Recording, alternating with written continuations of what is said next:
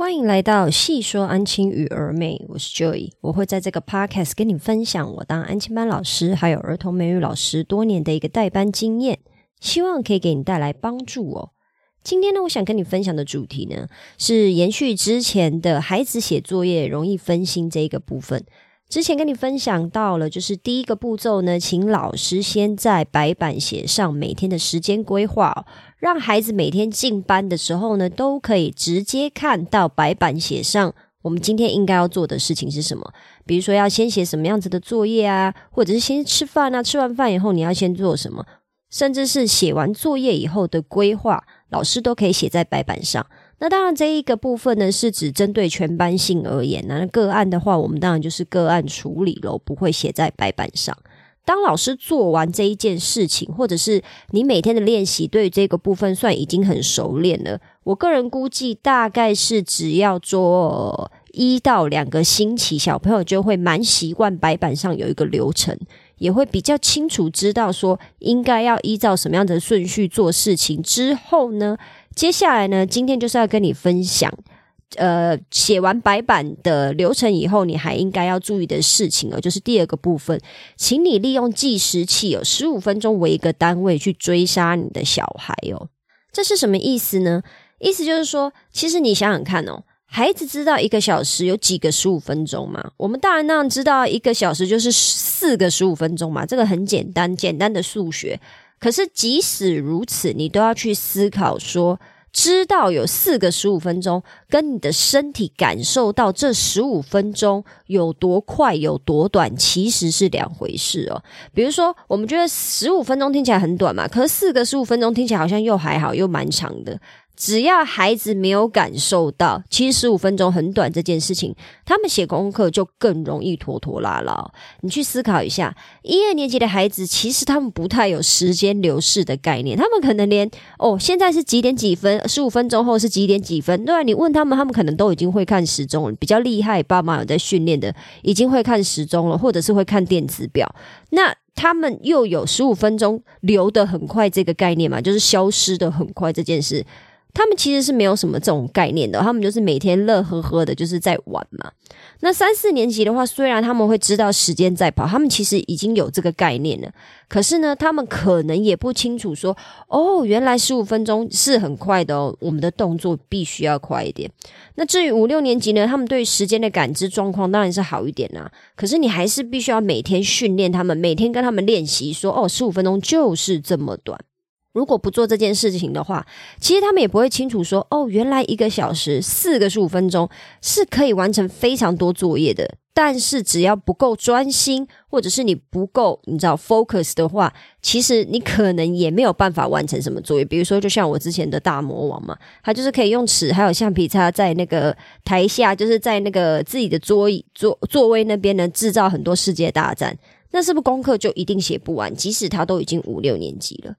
所以，你如果今天想要让孩子赶快写完不作业，不要浪费时间的话，你必须就是我们老师必须要让孩子感受到时间是在流动的，就是你必须要让小朋友知道说，十五分钟其实就是这么快，没有你们想，就是对你们来讲可能只是一个数字，一个时间的单位，可是对于我本人老师我本人而言，它就是这么的短暂哦。请你呢要建立一个写作业的常规哦，每过十五分钟你就提醒孩子一次，过了十五分钟喽，然后每天不断不断的提醒，才可以让孩子用身体感受到说啊，原来十五分钟就是这么快啊，这样子的一个时间长度，调整自己写作业的速度哦。那我这边想跟你分享，如果你有办法每十五分钟就提醒孩子的话呢，是有以下三个好处的。第一个好处就是。你可以制造一点紧张感，让孩子有感觉哦。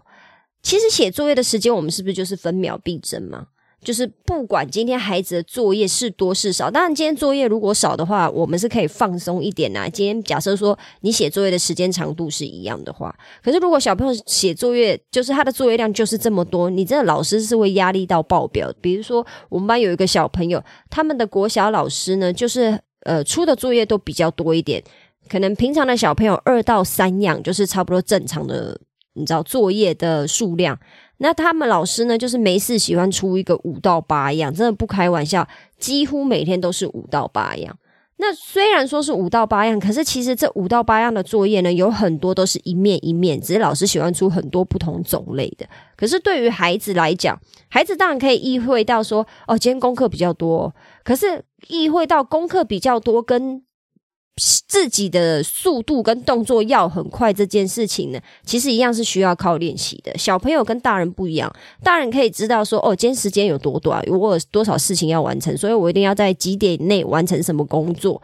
大人是有办法做这样子调配的，可是小朋友，即使我带的孩子都已经是三四年级了，他们遇到这种事情还是会哦，我功课很多，但我动作还是很慢呢。所以遇到这种事的时候，我应该要怎么办呢？我就是会制造这个紧张感嘛。不管今天是家长还是主管，他都不可能给小朋友无限的时间完成作业啊！即使他们知道说今天小朋友的作业很多，或者是呃是小朋友不专心啊，或小朋友你知道上课真的都没有在听啊，然后来的时候问他们要写什么东西，他们一问三不知。数学习作的题目十题有八题都不会，因为他上课就是摆明没在听啊。这些东西呢，当然都是小朋友的错。我们一定要有一个观念，都是小朋友的错。但即使如此，我们也不可能跟家长或主管说啊，他上课就没在听啊，不会，我有什么办法？你不可能，因为你的工作就是来辅导他们完成作业，甚至理想的情况下是可以教他们、教会他们，呃，在学校听不懂的概念或者是没在听的概念嘛。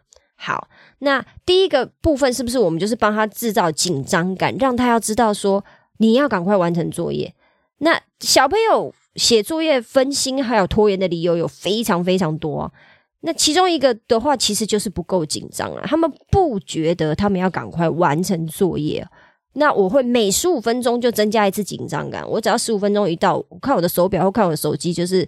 呃，看我的电脑，我只要发现十五分钟一到，我就会说已经过十五分钟了，谁还没交给我第一个作业？我大部分都是这样子问，或者是我也不一定会十五分钟，我可能就是我想到的时候，我就会直接问，因为我就是靠感觉。我已经跟我们班这样子训练很久了，所以现在的我已经不会看时钟的时间来告诉他们十五分钟。我的嗯训练是比较进阶的，我会直接问说谁还没交第一个作业给我。谁还没交第二个？然后等到时间过到快要接近尾尾声的时候，我会直接问说谁还在写？呃，就是我会一个一个追问说，呃，你在写第几个作业？大部分的孩子都应该要在写最后一个了。如果还有人在写什么倒数第二个、倒数第三个，那当然就是动作太慢。他要么就动作太慢，要么就是他功课真的比别人多。那比别人多的小朋友，可是他都有在速度内交完他该交的作业的话，那当然是没有问题的。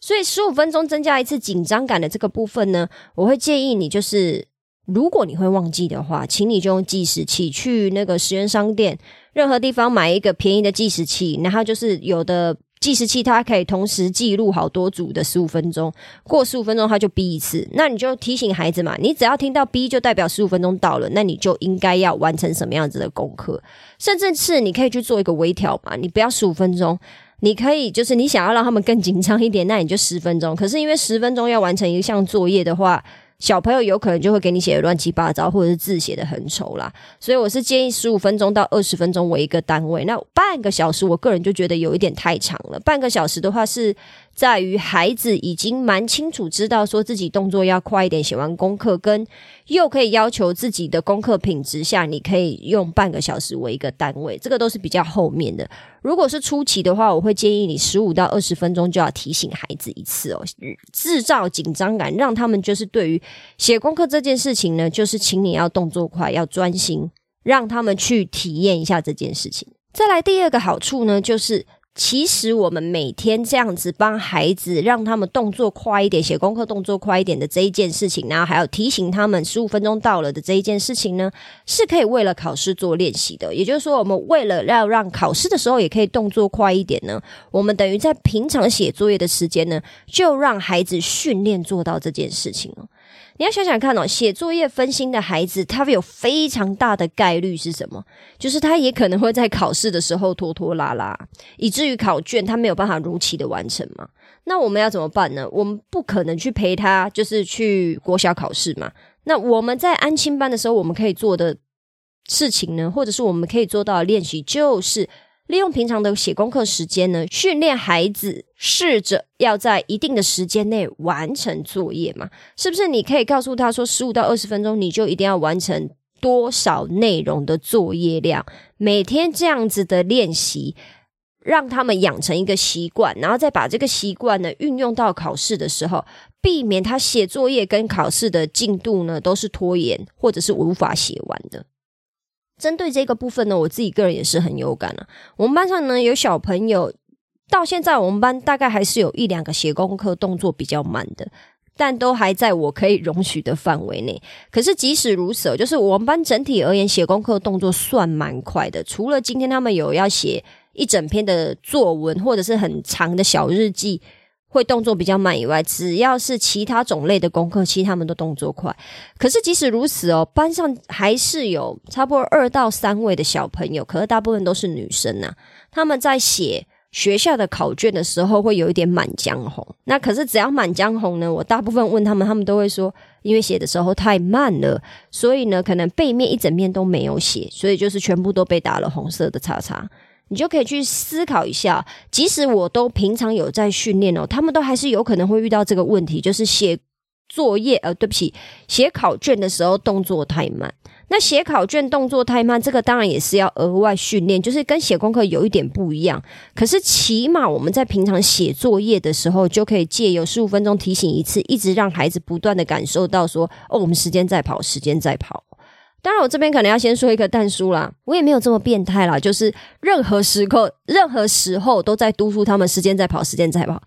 像我们班在开 party 啊，或者是在做其他比较放松的活动的时候，就是哦，你们开心就好。我说玩几分钟，你们就是去好好的玩，然后要跟我开玩笑、要侮辱我都是没有关系的。所以这个部分呢，就是告诉你哈，提醒老师一下，就是我们在处罚还有。给奖品的时候要尽量就是做到分开啦，不要说孩子今天因为表现不好，然后我们就剥夺了本来答应的奖，就是要给的奖奖品的这个他们可以享受到的一个福利哦，就是不要这样子做剥夺，因为如果你越剥夺的话呢，可能小朋友的反弹会越大，就把它想象成大人嘛。如果今天老板这样子对我们的话，我们大概久了也是会反弹大，然后就受不了，就没有办法做事情了。这是题外话，再来是最后一个好处哦。好处三，练习规划自己的时间哦。这个部分呢，一定是留在最后一个做的。为什么？孩子必须要先拥有紧张感嘛，他们才会试着自己规划写作业的速度，还有写作业的顺序哦。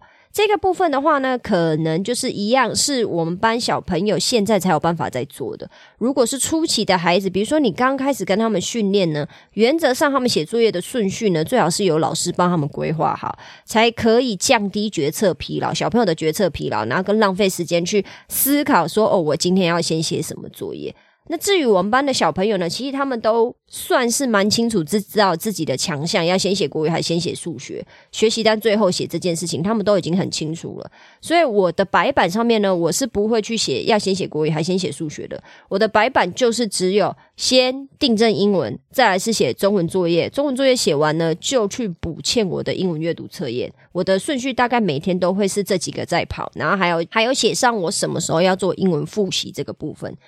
我每一个就是呃小朋友该注意的时间规划呢，我都会详细的写上几点几分要做什么事情啊。那当然这个是在呃上一篇的那个 podcast 上一个 podcast 有跟你们分享了。那这中间呢，请你要记得哦，小朋友开始在学习规划自己的写作业的顺序或者是完成的速度的时候呢，请老师一定要先协助他们完成跟示范哦，不要想说好，那今天就开始来做喽。就这么做，然后就是放手放给他自，你知道自由发挥，千万不要这个样子。请你呢要告诉你的孩子，比如说两面数学习作，请你一定要用十五分钟内完成。那比如说三十个国小的那个圈词，好了，假设今天要写这一课，这一课的三十个圈词，每一个圈词又要写三遍，这样是不是总共九十个嘛？那九十个其实以小朋友的速度，要在十五分钟内完成是有一定的难度的。也可以十五分钟内完成，但是完成度就会非常低嘛，字非常的潦草，可能会错字一大堆。所以如果今天假设是九十个的圈词的话，我就会告诉这个孩子，九十个我可以接受的话，大概是二十五分钟到三十分钟完成，请他最迟最迟半个小时内要完成这一项的作业，然后就一样要不断的提醒他们说。好，你应该要做什么样子的事情呢？当你有做到这样子的协助还有示范的时候，孩子才会慢慢的去学习跟记忆，说原来每一科的作业的完成时间，他们是有呃自己规划的一个基准，然后还有一个方向。以后呢，他们就会开始去试着调配自己写作业的顺序，还有写作业的时间了。也就是说，他们自己写作业的流程，他们会慢慢的去建立起来。因为他们开始感受到紧张感了，然后呢，他们也会知道说，我要先写什么作业，我可以动作快一点。那什么作业必最慢，那我就一定是留到最后写。我们班小朋友都很清楚知道这些事情了。